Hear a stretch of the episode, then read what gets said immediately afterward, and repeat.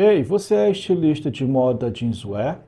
Sabia que agora é possível você criar seus próprios desenhos laser?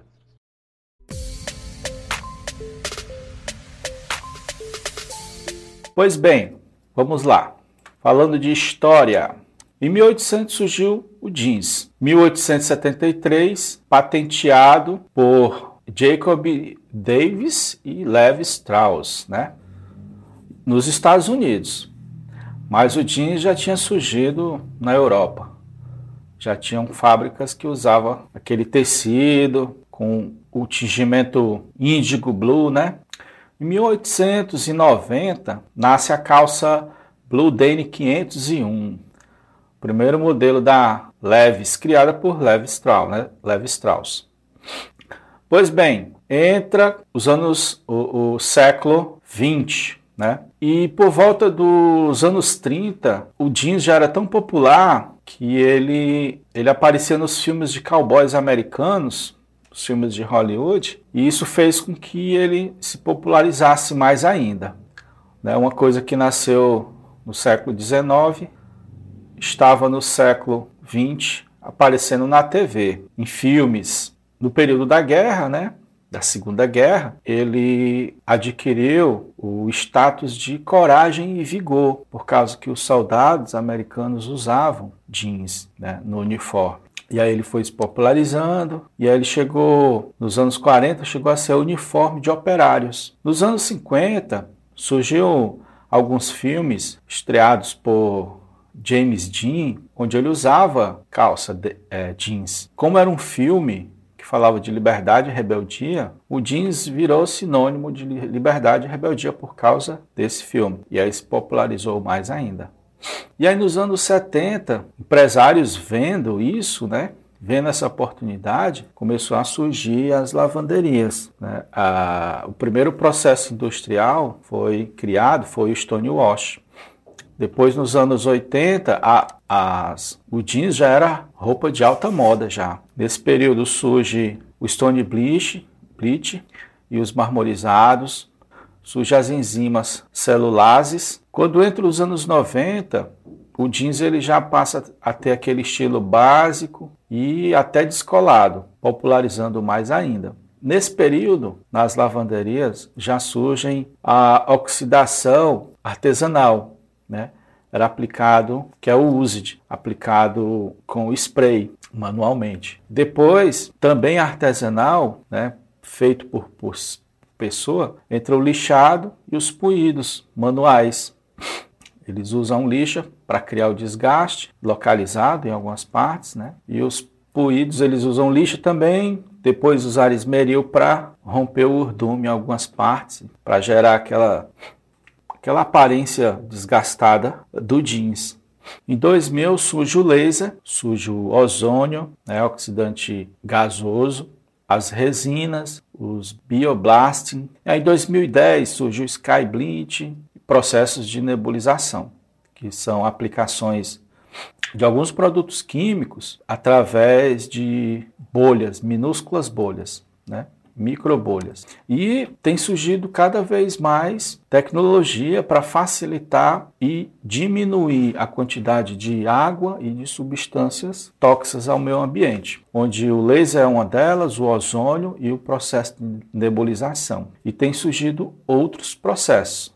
A intenção é substituir a mão de obra repetitiva e aqueles processos que causem dano às pessoas, substituir o máximo possível de produtos químicos nocivos às pessoas e ao meio ambiente e diminuir o uso de água. Agora, por que, que eu estou falando isso? No, dentro dos processos de lavanderia, existem os molhados e os processos não molhados. E dentro dos processos não molhados estão os processos de abrasão, que são os processos que usam muito atrito. São processos físicos e não químicos. Porque é possível desgastar e criar e tirar a coloração, né?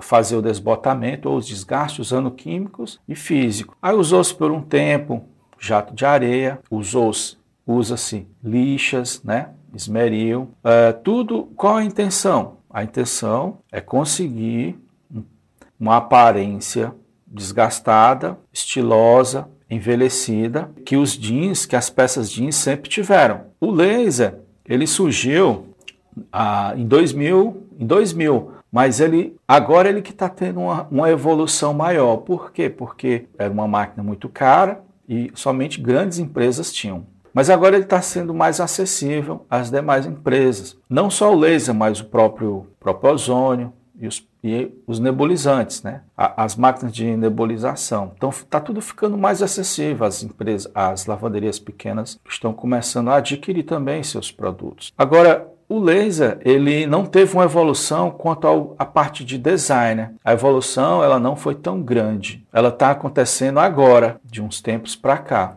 Ela, ela, por exemplo, esse curso visa democratizar o máximo o design de laser para que mais profissionais possam usufruir do laser. A intenção é que o estilista possa saber design de laser, os operadores tenham a oportunidade de também saber design de laser, uh, os desenvolvedores de lavagem, né? E agora, com o fato de mais empresas estarem adquirindo máquinas, está tendo uma demanda de design Dani Laser. Por isso que esse curso é importante. Ele pode gerar muitos Dani Laser, muitos designers Dani Laser. Com o design Dani Laser, é possível agora explorar muito mais a aparência, o visual, de que os processos manuais. Os processos manuais de lixado de puído, de aplicação de permanganato de potássio, a intenção é desgastar e desbotar, gerar rugas e dobras. Mas com o desenvolvimento, a evolução do design de laser, você passa a ter uma precisão maior, uma, uma capacidade maior, um poder maior. Só que aconteceu um fenômeno meio que atrapalhou o desenvolvimento do, do design de laser. O design de laser, ele, ele voltou, ele veio buscar a fonte de inspiração e referência nos processos manuais. É por isso que a gente vê muito designer, muitos desenhos a desejar, porque eles estão imitando um processo que tentava imitar o real, mas não conseguia muito bem. Então, é errado usar o design de laser para imitar o processo manual, certo? Ele tem que imitar, ele tem que voltar na história ele tem que voltar para o jeans original, certo? Ele tem que, que copiar o real. Beleza, não tem mais jeans real para a gente copiar? Tem sim. Teve um pessoal que eles, eles não compram jeans processado. Eles compram o jeans como era no começo, certo? Até os anos 70, aqui mesmo no Brasil, você comprava peça jeans, ela vinha crua, ela vinha direto da costura. Não tinha lavanderia para fazer isso. Então, esse pessoal ele, ele gosta que não tenha lavanderia mesmo, para que ele compre o jeans menos processado possível e o jeans se adapte ao corpo dele. O corpo da pessoa é o instrumento para personalizar, para customizar aquela peça. Começou no Japão, as peças assim, conhecidas como Denny Raw, ou Jeans Raw, né? Raw Jeans, Raw Denny, e se popularizou para o mundo. Quando começou, uma calça era 250 dólares, uma calça básica. Já no Brasil você acha por 50 dólares. Mas o que eu quero dizer com isso é que essas calças, elas são usadas, elas, os usuários delas gostam de postar e você acaba por ter uma fonte de jeans de marcações originais e não marcações não originais, né? Você volta e busca as peças originais. Agora, essas marcações, elas também não precisam voltar tanto do passado. Como eu disse, hoje em dia a gente tem o Danny Raw bem presente, o laser, ele, ele veio para exatamente substituir os processos manuais que tentavam simular a realidade, né? A aparência dos jeans. O laser ele simula com muito mais poder, muita muito mais capacidade, porque você tem o design de laser para fazer isso. Beleza, pessoal? Ficamos por aqui até o próximo